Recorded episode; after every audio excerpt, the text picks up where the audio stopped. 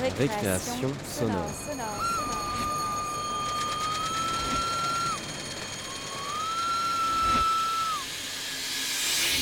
Sur Radio Campus Paris. Paris.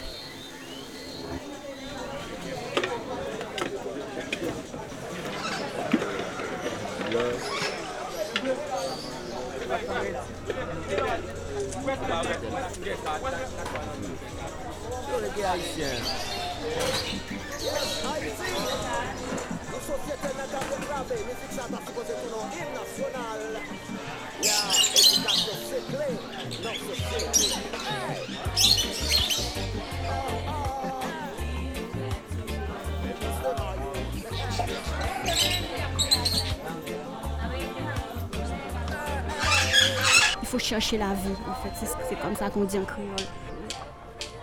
Bonsoir. Ce dimanche, dans Récréation sonore, c'est notre première émission du cycle consacré à l'invisible et nous diffusons Port-au-Prince, Chercher la vie, un documentaire de Benjamin Bibas et Sébastien Godret, mis en son par Sébastien Lecordier et produit par la Fabrique Documentaire. 12 janvier 2010, un tremblement de terre dont l'épicentre se situe à 25 km de Port-au-Prince tue plus de 230 000 personnes. Les décombres recouvrent une bonne partie de la ville, puis, par la suite, c'est un développement toujours sans frein ni planification qui masque toute une partie de la vie, la rendant invisible. En ville, tout le quartier historique, avec ses beaux magasins, s'est transformé en une immense zone de production et de commerce informel, ajoutant un masque supplémentaire sur la vie des Haïtiens. Les habitants ont dû s'adapter tant psychologiquement que culturellement pour faire face à l'insécurité, à un État corrompu et aux assauts répétés de l'ogre américain pour lequel le marché de l'alimentation a été ouvert, laissant de côté l'agriculture locale.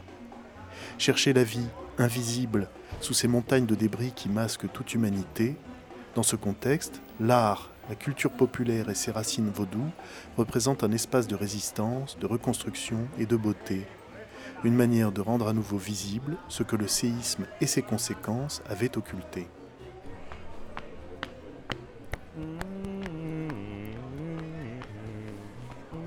On part donc dans les Caraïbes, en Haïti, à la rencontre des artistes qui tentent de redonner de l'humanité à cette ville et à ce pays, durement éprouvé par le tremblement de terre de janvier 2010.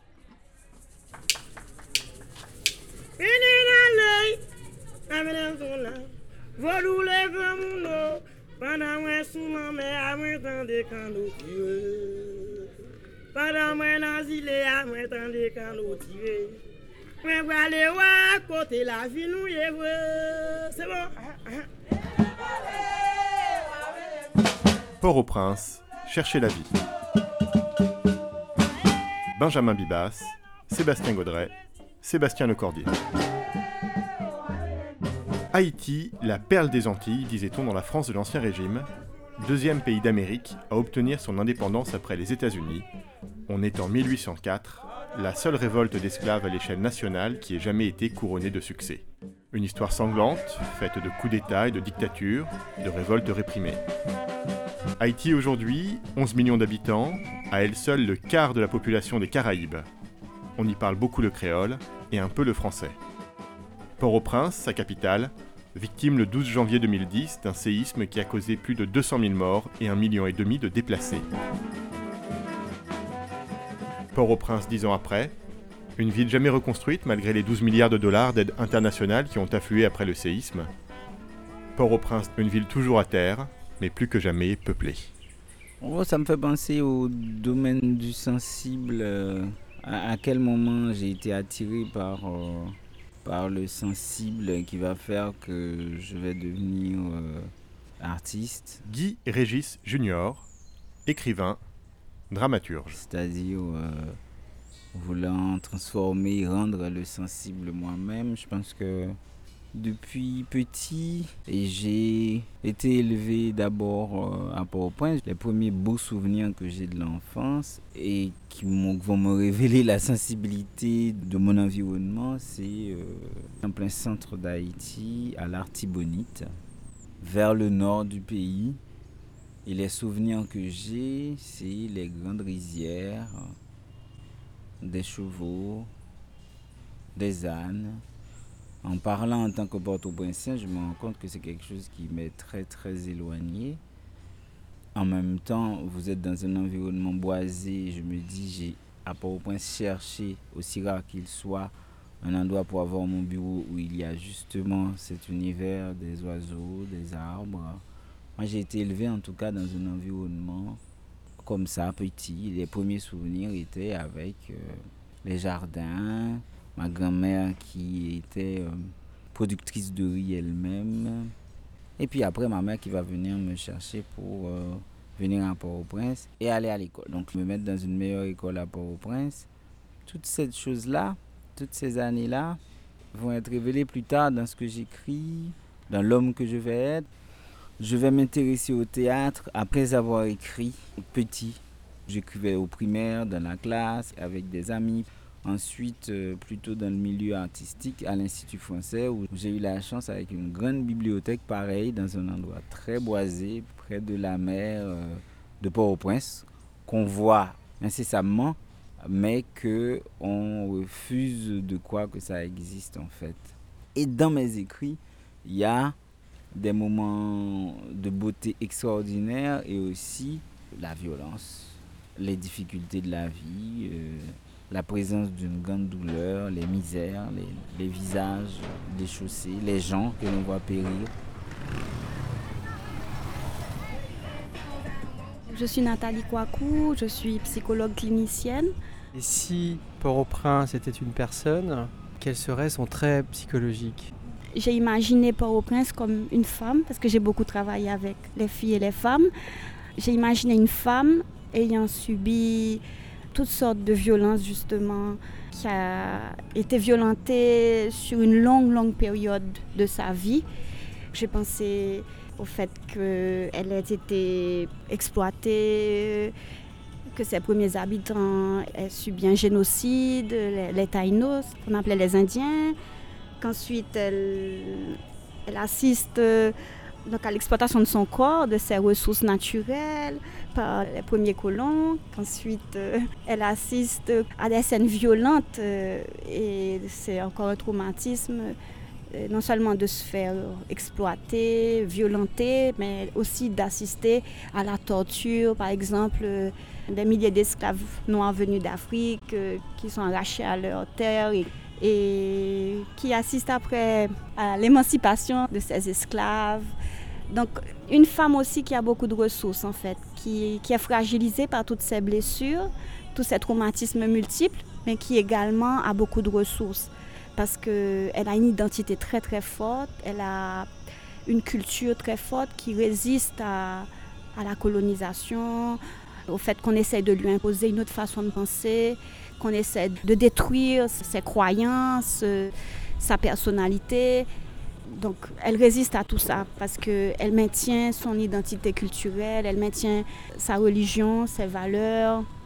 Mais quand même, comme toute personne qui a été traumatisée, il y a des traces. Vous avez choisi euh, l'image féminine pour euh, présenter, exprimer Port-au-Prince. Pourquoi vous avez choisi euh, cette euh, image féminine? Peut-être parce que je suis une femme moi-même et aussi peut-être parce que j'ai beaucoup d'admiration pour les femmes haïtiennes, pour ce qu'elles endurent et comment elles arrivent euh, à survivre à tout ça, à toutes les souffrances auxquelles elles font face euh, tous les jours, parce que je travaille beaucoup avec les femmes en fait. Alors justement, ces femmes haïtiennes, que d'ailleurs on ne voit pas beaucoup dans la rue, je trouve, qu'est-ce qu'elles endurent? Elles travaillent très très dur. Elles font fonctionner une grande partie de l'économie informelle du pays. Beaucoup d'entre elles font du commerce informel sans aucune garantie, sans aucune protection, où elles travaillent de domesticité. Beaucoup d'entre elles élèvent seules leurs enfants. Les Haïtiennes ont trois enfants.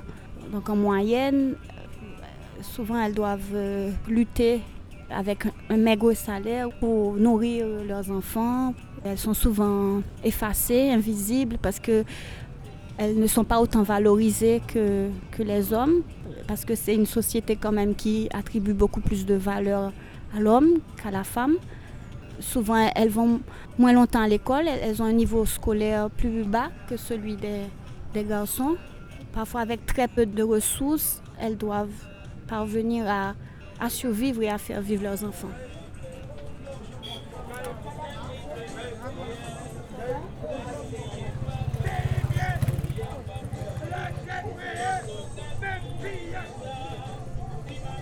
Je n'aime pas Port-au-Prince. Est-ce qu'il y a d'autres villes à Haïti que vous aimez? Oui, Cap-Haïtien, Fort-Liberté, Okai. Pourquoi vous aimez ces villes et pourquoi vous n'aimez pas Port-au-Prince? J'aime cette ville parce que cette ville ne sont pas comme les comme Port-au-Prince. Il y a des habitants qui font des choses très mauvaises. Quels habitants font quelque chose très mauvaise à Port-au-Prince? Souvent, ils tuent, ils tuent des personnes très souvent. Même dans ce quartier ici Oui, Vous êtes originaire de Port-au-Prince Vous êtes d'ici originaire de l'Artibonite. Et pourquoi vous êtes venu à Port-au-Prince Vous cherchez la vie, mais la vie c'est très, très, très difficile. Vous cherchez la vie ici, mais il n'y a pas la vie en Artibonite? Pas de vie. Pas de vie l'Artibonite. Les gens ne peuvent pas travailler pour gagner la nourriture.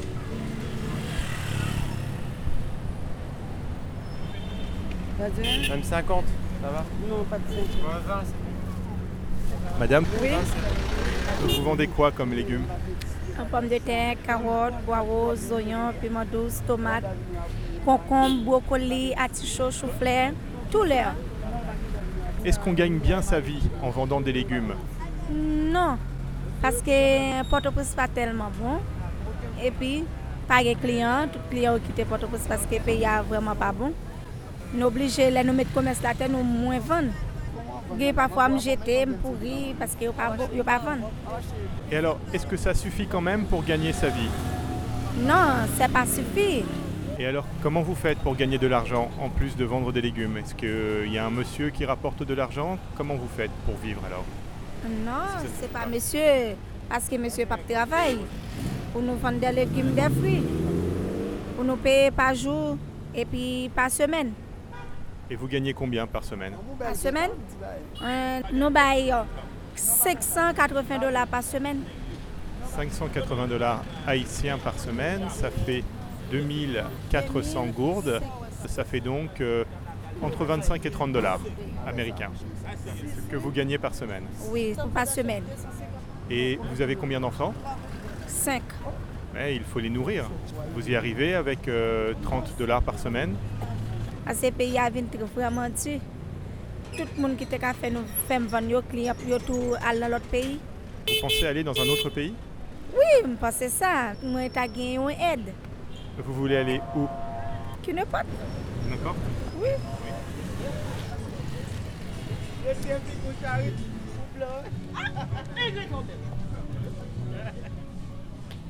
Port-au-Prince, comme euh, toutes les euh, villes du tiers-monde, et comme souvent les capitales, souffre de ce qu'on appelle la macrocéphalie. Jean-Marie Théodat, c'est-à-dire euh, géographe. développement excessif de la capitale par rapport aux autres villes du, du pays. Nous sommes environ 11 millions d'habitants, on hésite entre 11 et 12 millions, il n'y a pas eu de recensement depuis au moins une quinzaine d'années. Il y aurait 3 millions rien qu'à Port-au-Prince. Donc euh, Port-au-Prince écrase le reste de sa masse, il y a un effet de poids et qui euh, est en fait euh, déstructurant pour l'économie. Il y a deux sources de, croissance. À la fois une croissance naturelle importante, la taille moyenne des foyers c'est 5 personnes, mais un exode rural permanent. Vous avez en permanence des gens qui viennent de la campagne et qui s'installent à Port-au-Prince, au point qu'aujourd'hui, la population urbaine euh, est constituée, à mon sens, à vue de nez, un habitant sur quatre à peine est né à Port-au-Prince. Tout le reste, ce sont des migrants, des personnes installées depuis une quinzaine ou une vingtaine d'années. Pourquoi est-ce que tant de Haïtiens viennent à Port-au-Prince? Dans un pays où l'économie est totalement déconstruite, où l'économie euh, est euh, mise à mal par euh, les termes de l'échange, en fait. C'est-à-dire que le travail agricole ne paye plus par rapport aux exigences d'une vie moderne. Un paysan qui veut envoyer ses enfants à l'école, qui veut leur assurer des soins, qui voudrait qu'ils aient une éducation, s'il se contente de gratter la terre en plantant quelques patates et du petit mil, il est assuré de l'échec. Et qu'est-ce qu'il a comme alternative? C'est ou bien il va travailler en ville pour essayer d'arrondir ses fins de mois, ou il parfois même vend son terrain pour faire autre chose, pour se lancer dans le commerce, etc. Et toute chose étant égale par ailleurs, c'est à Port-au-Prince que cela rapporte le mieux. Vu tout ce qu'ils vivent, vraiment, c'est très très dur. Nathalie Kwaku. Vous voyez les chiffres, c'est 60% de la population qui vit avec moins de 2 dollars par jour, c'est-à-dire leurs besoins immédiats, les besoins en nourriture. Très peu d'Haïtiens et d'Haïtiennes voient leurs besoins de base satisfaits, sans compter les catastrophes naturelles, euh, les cyclones, les, les tremblements de terre, les troubles politiques, sociopolitiques.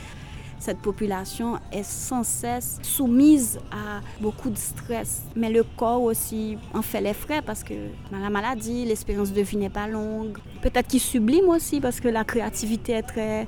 Il y a ce que les psychanalystes appellent la sublimation, c'est-à-dire de transcender sa souffrance et d'en faire quelque chose, de créer. Mais en même temps, c'est ce qui tient peut-être la population où il faut survivre, il faut, il faut faire, il faut, il faut créer, il faut, il faut chercher, il faut, comme ils disent eux, chercher la vie. Il faut chercher la vie, en fait. C'est ce- C'est comme ça qu'on dit en créole.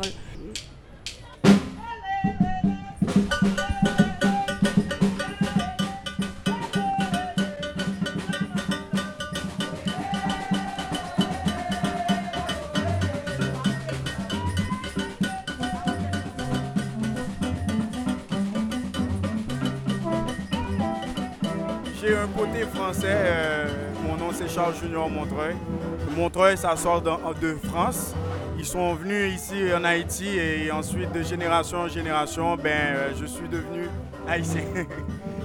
Et qu'est-ce que tu fais ici au- à la répétition du groupe Foulard Rara Moi, je suis promoteur, euh, je viens de Montréal, Québec. Je suis venu ici pour euh, promouvoir la culture euh, haïtienne, ce rite, le rara. Et c'est un rite spirituel aussi parce que euh, on a un esprit qui est toujours là parmi nous et c'est une femme. Et on l'appelle maîtresse Mabiang. C'est une autre dévotion de Erzili Dantor. Alors, euh, elle fait partie des sept familles Erzili et elle est toujours parmi nous. Ça me rend grâce, santé, euh, économique et tout ça. Alors euh, tout le monde qui vient ici, euh, c'est un genre d'énergie qui se rencontre, qui s'accumule et ensuite ça se propage parmi nous et on reçoit notre grâce.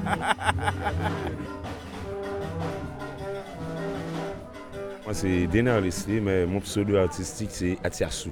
On est au local du Samba Arena. Et c'est le local du groupe Foula, c'est ici, qui a pris naissance au groupe Foula, donc c'est son local à lui. Et et le groupe Foula, c'est un groupe de quoi? C'est un groupe de Rara qui a pris naissance dans les années 89.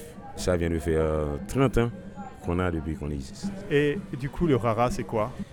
On considère le Rara comme une sorte d'activité rurale. Le Rara est un mouvement en dehors de la ville. Ça ne se fait pas au sein de la ville. Mais quand même, on a essayé d'implanter ce mouvement à Port-au-Prince. On considère le Rara comme une ambiance, juste une ambiance musicale, une ambiance euh, de défoulement.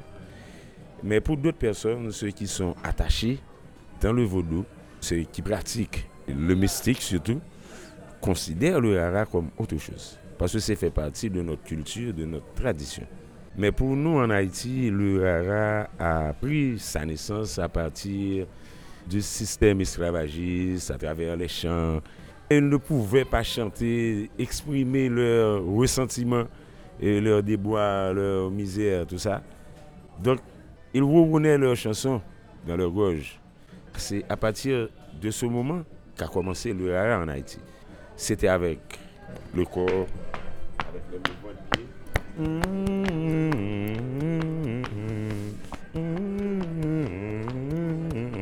Donc c'est- déboire, leur, leur- leur misère dans les chants, tout ça. Donc ça a commencé comme ça. Et avec le temps, ces esclaves ont inventé leur propre instrument. Et que vous voyez là, ceux qui sont faits de, fer blanc, de tôle, on les appelle les conères. C'est ça qu'on utilise. Au lieu d'utiliser le saxophone ou un trombone ou quelque chose de métal, on utilise des fers blancs. Ça c'est fait de tôle. Oui, c'est avec ces instruments-là qu'on crée les sons, qu'on essaie d'arranger, qu'on crée des harmonies. Parce que dans chaque cornet, il y a une dimension. Dans chaque dimension, il y a un son. Donc on fait une combinaison avec ces sons pour réaliser notre harmonie, ce qu'on veut. Et il y a quoi d'autre comme instrument dans le rara? Il y a aussi ce qu'on appelle vaccine, c'est le bambou. Mais c'est un instrument avant parce qu'on souffle dedans pour que ça résonne. Et alors je vois aussi d'autres instruments derrière vous, des Oui, percussions. Des percussions, des tcha-tcha, qu'on- des faits qu'on appelle ogan. Ce tout petit-là, c'est le kata. C'est avec le kata qu'on peut avoir le rythme qu'on veut avoir. Avec un peu de vitesse, un peu lent, comme on veut. Mais le métronome, c'est le kata. On va bientôt vous laisser répéter avec votre groupe. Et j'ai une dernière question. Au sein du groupe Fuller Rara, vous faites quoi? C'est quoi votre fonction? Euh, Je suis le président du groupe, mais n'empêche que je joue tous ces instruments que vous voyez là. Le cornet, et le bambou, le tambour, kata.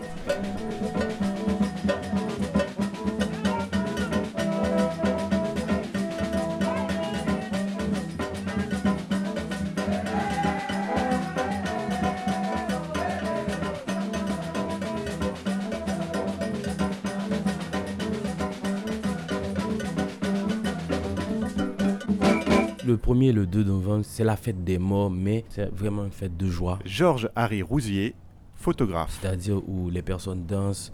Et j'ai été plusieurs fois. Il y a de la musique, il y a de l'ambiance, il y a tout ça. Mais c'est plutôt un moment pour communiquer, parler avec euh, les ancêtres de, de sa famille. C'est-à-dire pour les demander durant l'année de les protéger, d'intercéder pour eux, de combattre par rapport à des adversaires pour eux. C'est un peu ça. En fait, euh, durant ce jour-là, il y a cinq esprits majeurs dans les cimetières tous les jours, mais on les fête durant ces jours-là. Il y a Baron Samedi. Baron Samedi représente le premier homme enterré dans le cimetière, c'est-à-dire dès qu'on enterre quelqu'un, le tout premier, son esprit devient le Baron Samedi. Grande Brigitte, donc la première femme. Il y a Baron Lacroix, c'est le premier innocent qu'on a tué, enterré. Et Baron criminel, donc le premier assassin enterré. Et ensuite, il y a les guidés. Les guidés, ce sont plusieurs esprits qui sont là. Donc, chacun, durant ces jours-là, va prier l'un de ces cinq esprits. Vous avez réalisé un- une série, un travail sur le cimetière euh, de Port-au-Prince, bas de la ville. Qu'est-ce qui se passe dans ce cimetière? En réalité, ce qu'il y a, il y a pas mal de gens, des, des vivants en fait, qui sillonnent le cimetière tous les jours. Parce qu'il y a pas mal d'activités économiques qui se fassent là-dedans. Et par rapport à la population haïtienne, qui est une population à grande majorité vaudouisant, il y a cette relation entre le cimetière et ces personnes-là. Le cimetière fait 12 hectares. Il y a vraiment plus de place pour de nouveaux tombeaux, donc c'est compliqué. Qu'est-ce qu'il y a comme activité principale à l'intérieur du cimetière? Il y a tout d'abord pas mal de ce qu'on appelle en Haïti les paix savanes, c'est un terme créole, qui, se traduit comme prêtre de savane. Comme vous le savez bien, en Haïti, le vaudou est très lié avec euh, le catholisme, donc le syncrétisme qu'il y a eu par rapport à l'esclavage. Donc les gens se sont cachés derrière le catholique pour faire euh, des trucs vaudou pour ne pas être punis par les maîtres. Donc ça s'est continué jusqu'à présent. Donc ces prêtres savanes-là qui se trouvent dans le cimetière, ils sont là pour faire les libérats pour les familles. Par exemple, si la personne trouve que dans ses projets, il a des difficultés d'avancer dans son boulot, dans son travail, il demande à ces hommes-là de faire des prières par rapport aux morts de leur famille pour intercéder pour eux.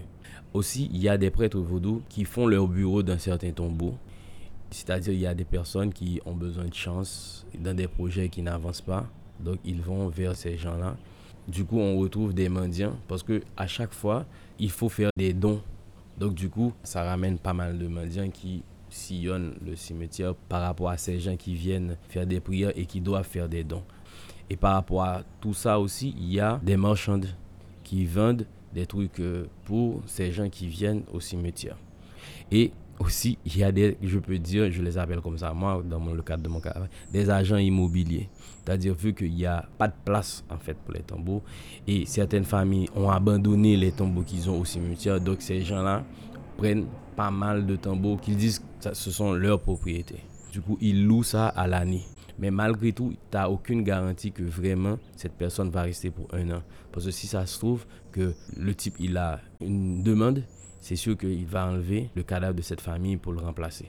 D'ailleurs, les noms ne sont pas écrits dessus. Donc ça se peut que tu viennes pour déposer une gerbe de fleurs devant le tombeau de ton père et en réalité, c'est pas ton père, ton père n'est plus là. Mais du coup, ton père, il est passé où? Il a été jeté. Exactement, il a été. Donc, quand on sillonne le cimetière, on tombe souvent sur des ossements, des cadavres, et on tombe sur des cercueils qui ont été détruits. Donc, tous les jours, il y a ces employés de la mairie qui ramassent les ossements. On boule les cercueils tous les mercredis. Et il y a une sorte de cave, je peux dire, qu'on appelle le tombeau universel, que la mairie met tous ces ossements qu'on brûle le 1er et 2 novembre et chaque année. Port-au-Prince est-elle une ville de propriétaires ou de locataires? Port-au-Prince est une ville de possesseurs. Jean-Marie Théoda. Au sens que lorsque vous avez occupé un terrain et qu'au bout de 30 ans, il n'y a pas eu de réclamation de son légitime propriétaire, vous n'êtes plus expulsable, vous devenez possesseur, vous êtes en possession d'un bien qui ne vous appartient pas. Et à Port-au-Prince, depuis 2010, ce phénomène s'est étendu à l'ensemble du centre-ville. Ou au contraire, avant, il y avait un cadastre avec euh, le vrai titre de propriété. Aujourd'hui, la plupart des propriétaires de l'ancien centre, dont euh, la démolition a été programmée, sont incapables d'aller même sur le terrain et de faire valoir leurs droits. Parce que toutes ces creuses où ces maisons en ruine ont été occupées de façon informelle par des, squatteurs, mais on se rend compte que près de dix ans après, que le centre-ville, euh, les, euh, anciennes artères euh, commerçantes de la capitale sont devenues aujourd'hui complètement inaccessibles, occupées par des marchés, des ateliers de fabrication de meubles, de réparation d'auto ou de motos, et voilà, abandonnées.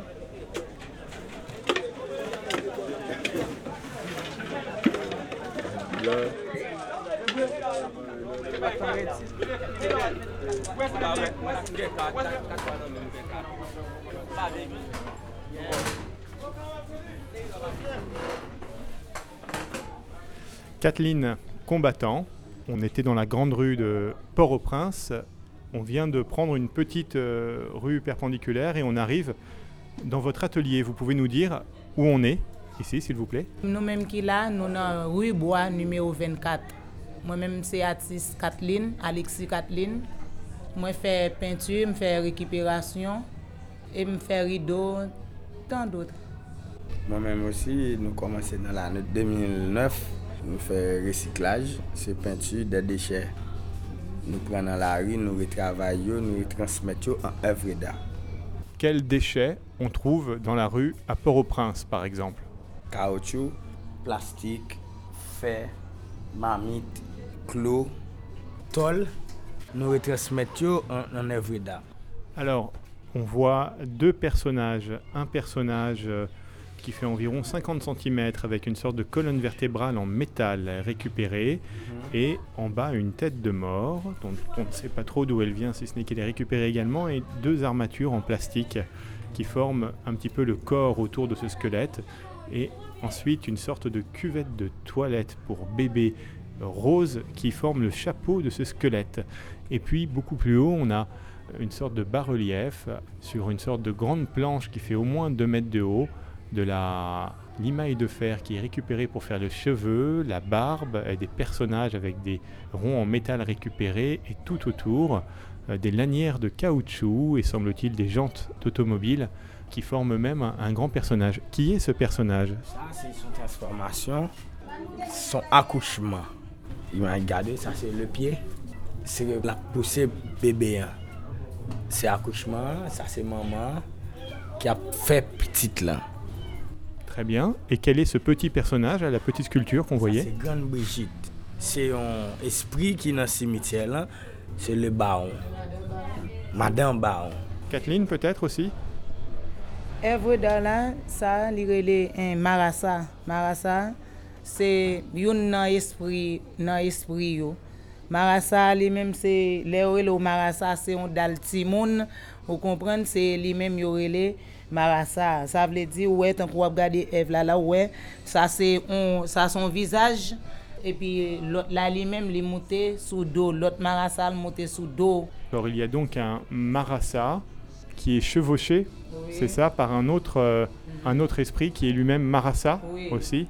Donc marassa chevauche marassa. Oui. C'est une sculpture en métal posée sur une jante de roue d'automobile Et semble-t-il, tout ceci est fait avec des... Ça, c'est un châssis moto. Oui, châssis moto, ça c'est un bonbonne, bonbonne gaz. Ça c'est jante. Et le, quand on dit chevaucher en, en vaudou, lorsque un esprit prend possession d'un corps, on dit que l'esprit chevauche cet autre corps. Et c'est ce qui est figuré ici sur cette œuvre. Nous exposons ça chaque Halloween le 1er novembre. C'est une œuvre qui est exposée déjà à Olopson. Nous participons dans plusieurs expositions avec déjà. Ça a 5 ans depuis que je fais œuvre ça. D'accord, et là on voit sur un dos de ventilateur euh, récupéré un crâne, un vrai crâne, nous a précisé combattant, et puis euh, des armatures de métal qui peuvent appartenir peut-être à des motos ou à des caddies, une roue de vélo Solex semble-t-il, et donc le crâne est, entouré de ce dos de ventilateur, ça lui donne une sorte d'auréole, et euh, ceci est une figuration d'un baron samedi, c'est-à-dire un esprit de la mort dans la religion vaudou. Je suis Ulrich Exantus. Je suis un artiste, peintre. J'ai fait mes études en art plastique à l'École nationale des arts.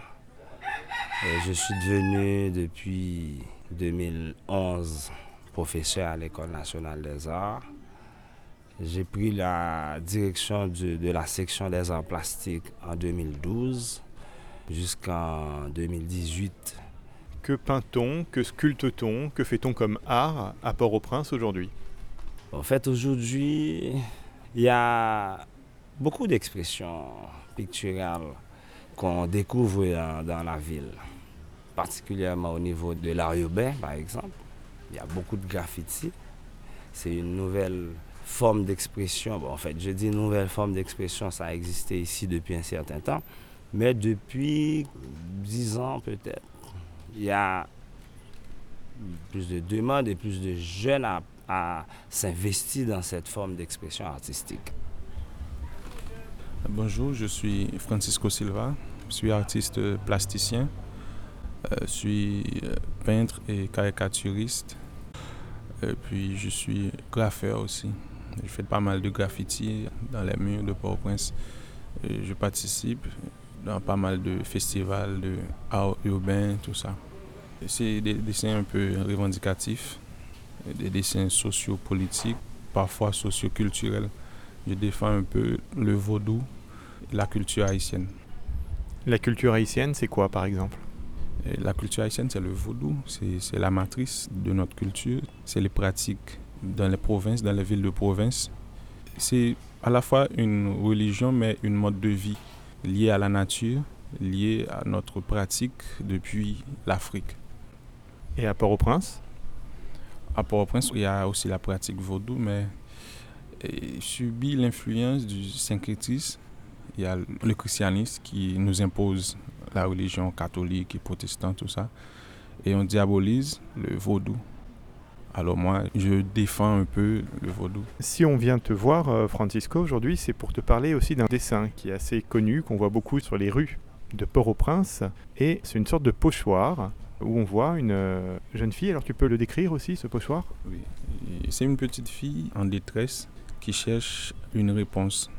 Et la question c'est Côte comme Petro-Caribéa, ça veut dire où est l'argent du fonds Petro-Caribé.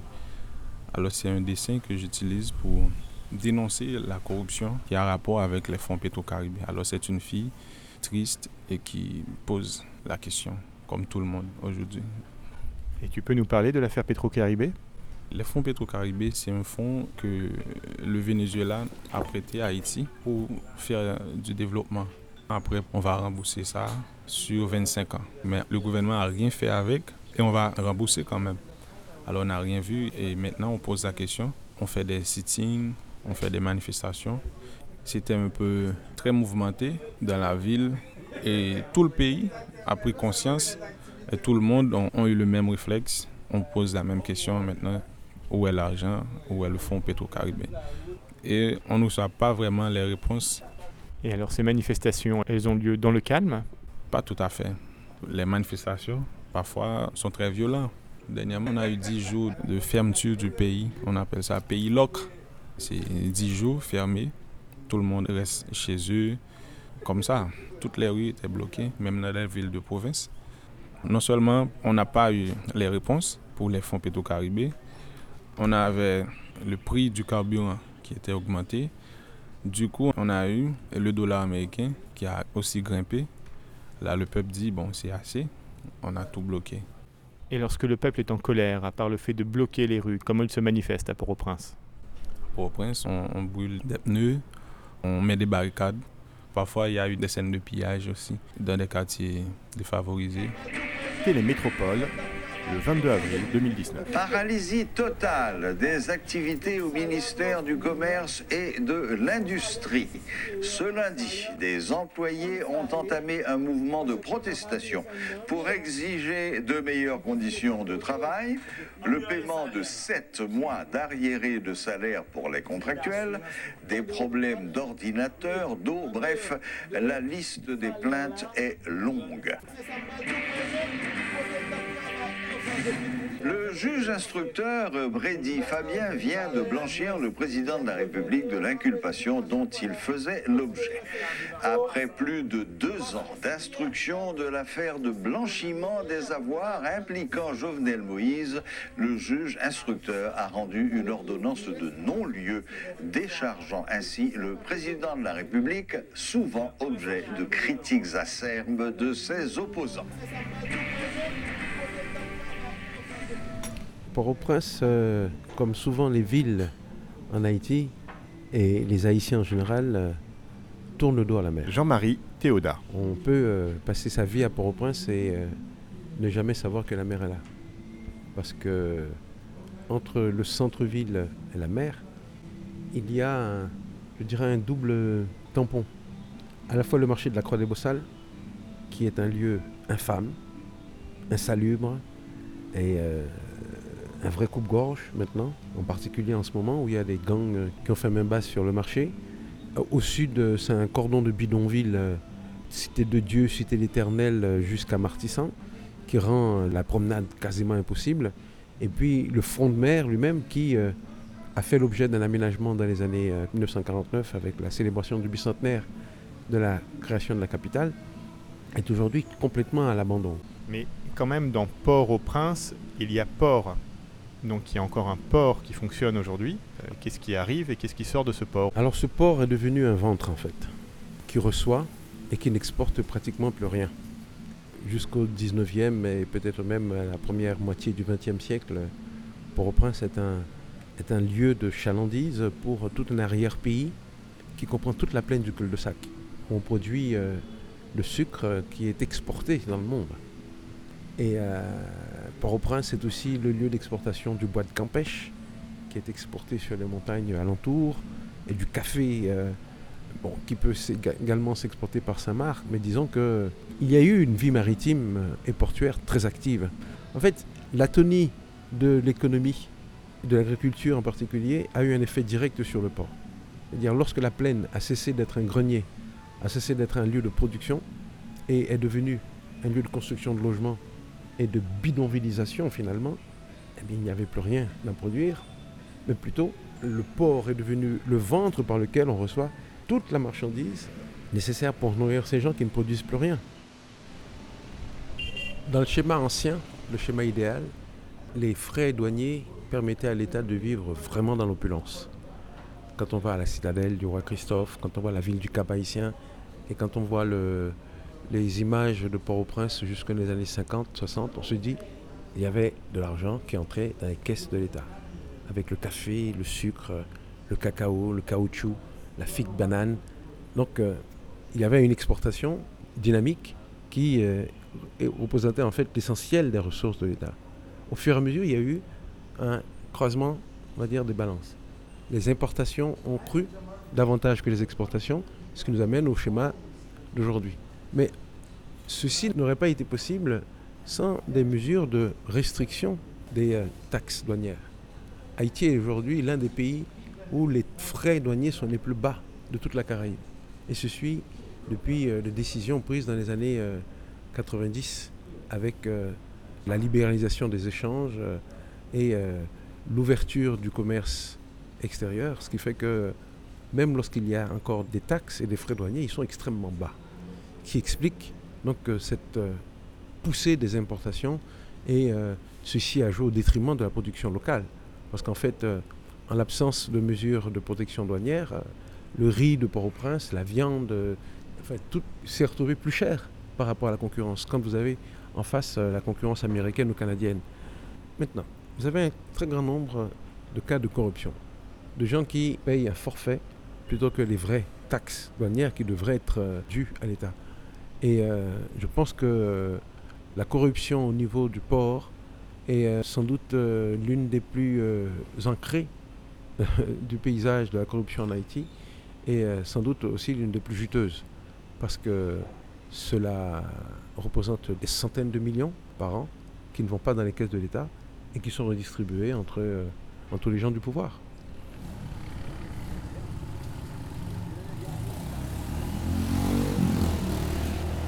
Les Haïtiens ne descendent pas dans les rues simplement pour l'affaire du Petro-Caribé. On est dans un moment de crise, de crise politique et d'insécurité alimentaire et d'insécurité totale. Le pays fait face à beaucoup de problèmes. C'est qu'on n'a pas d'électricité, la nourriture, on n'a pas une bonne sécurité vraiment. Comme vous le voyez, le chauffeur de taxi. Une motocyclette, c'est ça. Je l'ai depuis trois ans. Je combatte la vie vie dure qu'on a en Haïti, cette misère noire. Je ne me rendais pas auprès de vous pour vous dire toutes ces choses. J'étais tout simplement là, uniquement pour vous dire que vous ne devriez pas monter un petit peu plus haut. C'est très dangereux, parce qu'il y a un type là-haut qui s'appelle TG. Il est lourdement armé, il a l'habitude de brûler des véhicules, à savoir des voitures, des motocyclettes. Il brûle des gens. Après avoir tué des gens, il leur brûle ou en les décapitant. En montant, je vous ai vu monter et je me suis fait presser pour aller déposer la personne, pour retourner et pour vous trouver sur la route. Pour vous dire non, de ne pas monter plus haut, parce que c'est très dangereux.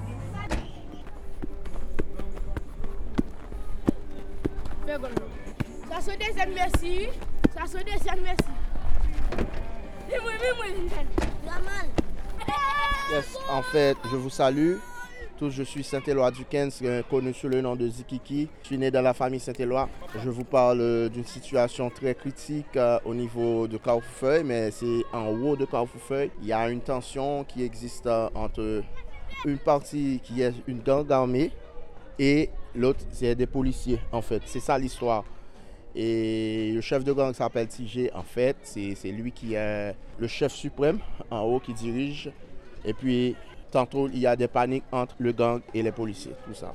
Ouais.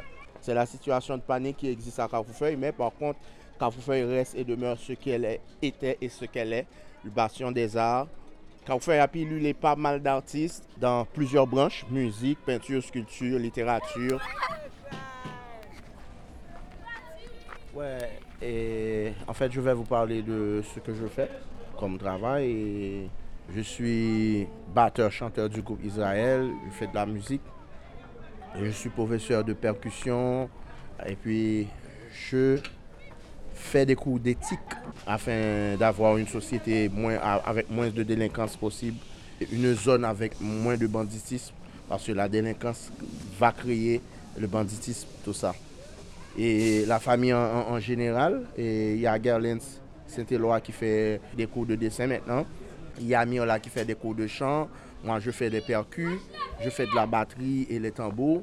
Et puis euh, Lionel continue à faire les, les sculptures, accompagné de nombreux jeunes. Et il y a le dernier, mon petit frère, qui fait l'art visuel, les arts numériques au niveau, au niveau des computers, tout ça, et enseigne aux, aux jeunes. Ouais. Alors Zukiki, on parle avec vous, là on est au milieu de l'escalier à peu près, il y a une sorte de grand escalier qui part d'une rue du quartier Carrefourfeuille qu'on a monté grâce à un chauffeur de taxi-moto. Et puis tout en haut de l'escalier, on arrive à la sculpture de votre père, une sorte d'ange, et puis euh, le terrain de foot avec les bidonvilles au loin dont vous nous parliez, sur les montagnes, la centrale électrique. Et puis il y a plein d'enfants ici, il y a les enfants sur le terrain de football, il y a les enfants derrière nous sur l'escalier, les enfants sur les toits des bâtiments. Et ces enfants, ce sont vos élèves en quelque sorte, les élèves des cours de morale, les élèves des cours de musique, tout ça? Il y a pas mal. Comme vous, vous avez tantôt vu, je parlais tout à l'heure, il, il m'appelle Zikiki. Ce sont mes élèves, ouais. J'en ai pas mal d'élèves et pas mal d'élèves jeunes, d'enfants jeunes et même pour dire des gens qui sont plus âgés que moi, qui sont mes élèves. Tout à l'heure, nous évoquions euh, le phénomène des gangs. Tu nous disais que les, gangs euh, existaient depuis longtemps, mais qu'aujourd'hui, ce phénomène semble euh, être plus répandu, plus violent. Pourquoi? Qu'est-ce qui se passe? Ça a rapport avec euh, les gens du pouvoir, les gens de l'opposition, les gens du secteur privé. Quand il y a des élections, ce leader-ci vient avec un paquet d'enveloppes et donne des billets de 1000 gourdes à, à chacun juste pour avoir son vote.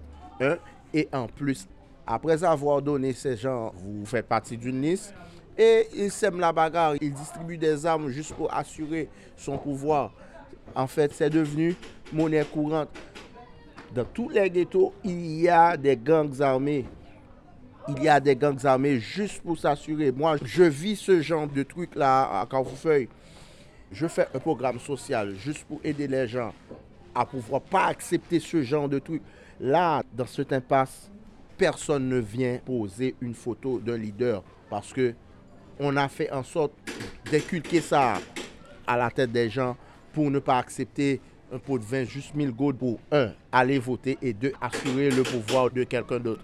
En fait, moi, la famille Saint-Éloi, en quelque sorte, on a fait tout notre possible pour que ce sera différent au niveau perspective, au niveau alternatif pour les jeunes. Et alors Zigiki, euh, vous êtes musicien, vous êtes rappeur Je fais du reggae. Il y avait un fameux chanteur qui s'appelle Timano. Et c'est lui qui a fait une musique de reggae en hommage à Bob Marley. Peut-être on peut dire que Bob Marley, il était jamaïcain et que c'était pas très loin d'ici. Il y avait un groupe de racines qui s'appelait Sambayo. C'était un mouvement presque similaire par rapport au mouvement Rasta.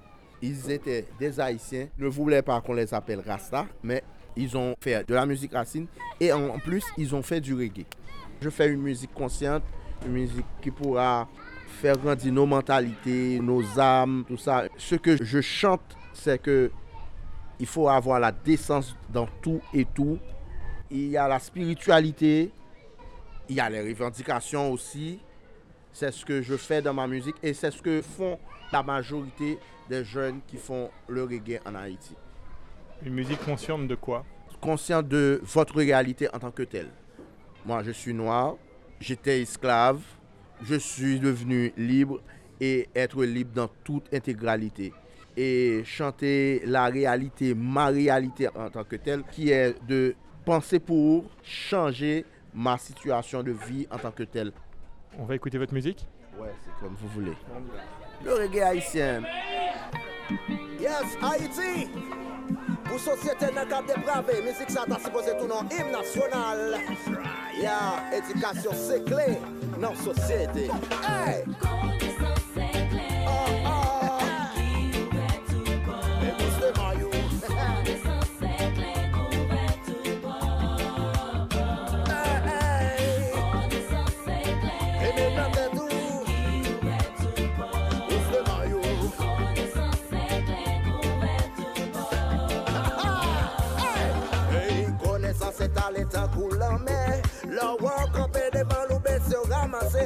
konen Se sa ou ka keme nan se tou Konen son plase ta kwa ou san fe Lo wou macho macho fini pa fatige pran vye Apre chache fan koube, koube son chache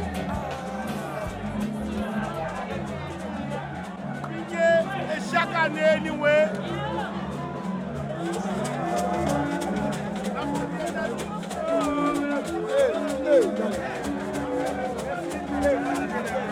on est où ici On est au parc Sainte-Thérèse, un terrain de foot et au niveau de Pétionville. Aujourd'hui, euh, c'est l'un des jours où il y a ce qu'on appelle le pingué, qui est une sorte de sport, euh, un, art martiaux haïtienne, qu'on retrouve plutôt au niveau de la grandance, mais des ressortissants de cette localité-là, je pense que ça fait 10 éditions qu'ils reprennent cette tradition au niveau de la ville de Port-au-Prince. Le pingué, c'est une sorte d'art martiaux qui se fait seulement durant le carême. Durant la semaine sainte, il y a des luttes qui se font tous les après-midi. Et ce sport-là est très lié avec euh, les raras qui animent un peu tout ça.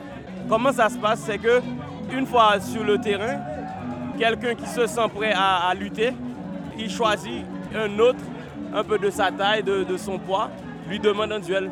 Et si l'autre accepte, ils font le pari et luttent. Et une fois qu'il y a une sorte de caution qui est donnée, et on aura la lutte. Et avant chaque combat, les lutteurs vont dans un coin pour prier, pour demander à des esprits d'intercéder pour eux, de les protéger, de les aider dans le combat.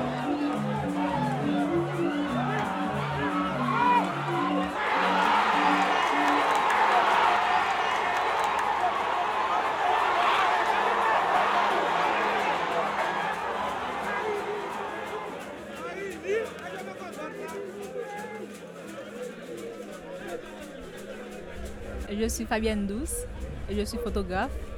Je m'appelle Giovanna Salomé. Je suis anthropologue et j'ai eu la chance, depuis environ un an et demi, deux ans, d'entamer ce projet euh, un petit peu multidisciplinaire avec euh, Fabienne sur le pingé. Ce qui m'intéresse beaucoup plus dans le pingé, vu que je suis photographe, c'est les jeux de corps. Parce que avant que commence le pingé, il y a tout un rituel il y a plein de choses qu'ils essaient de mettre en place, par exemple pour l'argent, parce qu'il faut que les deux parties qui vont lutter puissent avoir le même montant en termes d'argent pour que commence le pingé. Mais avant, il y a les chants, il y a le, rara, tout ça. Donc, il y a plein de jeux de corps, tout ça, à parler, à jouer avec les tambours, tout ça. Et là, on va trouver des gens qui vont dire, moi, j'accepte de lutter. Et là, ils vont se mettre d'accord sur le prix de la part de chacun et puis après, le lutte va commencer. Normalement, cette lutte se passe sur des terrains interbattus, pas forcément formalisés, ça peut être euh, simplement des petites places où les gens ils ont l'habitude de se rencontrer. Ça, c'est sûrement comme ça, disons, pour l'Andéor, quoi, enfin pour la province, pour la campagne. Mais aussi, ce qui se passe, c'est que à partir d'environ une dizaine d'années, des migrants en provenance de la Grande Danse, ils ont décidé de se mettre ensemble et de constituer une association pour la sauvegarde de cette pratique, mais pas seulement de la sauvegarde, aussi pour la, en quelque sorte, pour l'exploiter dans un autre cadre, un cadre un peu plus formel. Et pourquoi pas, peut-être de la transformer dans un sport en la formalisant. L'association n'inscrit plus cette lutte sur un terrain interbattu, euh, mais dans un stade. Et c'est un stade par rapport auquel on paye un, loyer pour que les choses puissent être euh, mises en place. Donc il y a carrément une formalisation de ce rituel qui dépasse en quelque sorte le cadre rituel habituel. Mais ça peut arriver que les lutteurs puissent faire appel à des forces euh, mystiques en allant voir un Ougan qui est un prêtre voodoo, une Mambo qui c'est une prêtresse voodoo, pour essayer de faire des travaux de préparation en quelque sorte, pour avoir une force avec eux la résurgence du pingé aujourd'hui, le fait qu'on le voit réapparaître dans l'espace urbain, qu'il soit de plus en plus populaire, et puis aussi qu'il ait une autre forme, qu'il devienne un sport. Ça veut dire quoi à Port-au-Prince? Ça répond à quel besoin de la société à votre avis? Je pense qu'une possibilité, c'est que la volonté de se regrouper, de se mettre ensemble, de monter une association et d'essayer de formaliser des pratiques familières et de rendre tout ça quelque chose, euh, pourquoi pas, de rentable puisse répondre aux besoins qui sont liés à la lutte pour la survie dans un contexte urbain qui est dur, qui expose chaque individu euh, à une lutte pour la survie quotidienne. Donc euh, pourquoi pas faire appel à leurs propres connaissances et patrimoine en quelque sorte pour s'en sortir. Et après, pourquoi ils font appel à ça? Je pense aussi que ça s'inscrit dans une dynamique un petit peu plus globale. Les Haïtiens, ils sont toujours plus conscients qu'il y a une attention toujours plus forte envers tout ce qui est pratique culturelle. Donc je pense qu'ils sont bien conscients de ça et ils comprennent que c'est une richesse et que c'est quelque chose qui peut être exploité.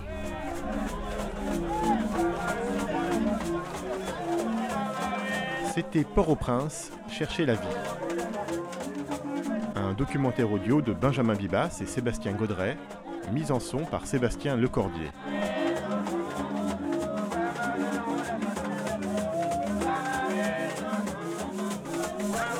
Enregistrement à Port-au-Prince en avril 2019.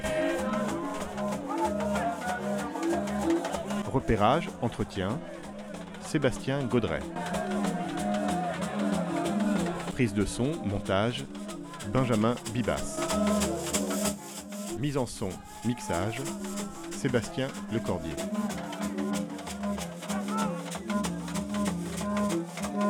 Merci à Atiasu, Consuelo Kwaku, Ulrich Exantus, Fabiola pour sa visite guidée du marché Salomon, Jerry, Jacques Adler Jean-Pierre, Hérold Josué, Kathleen, Combattant KBT, Maude Malandré, Marie-Muriel Mornay, Bruno Moural, Jean-Ronald Pierre, Guy Régis Junior, Silencia, Samba Yambaye, Thermidor.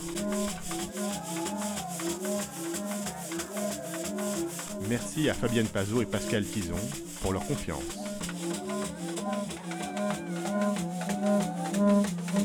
Port-au-Prince Chercher la vie, une production ArchiDB La Fabrique Documentaire, janvier 2020.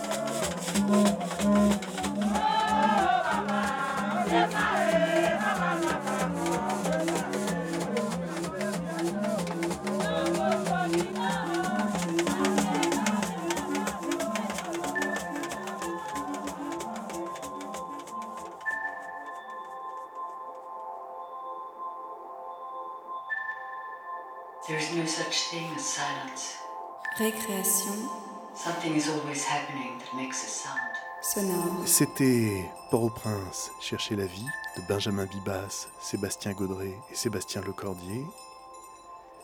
C'était le premier épisode de notre cycle consacré à l'invisible. La semaine prochaine, vous retrouverez Muriel Caes qui continuera à vous parler donc de l'invisible.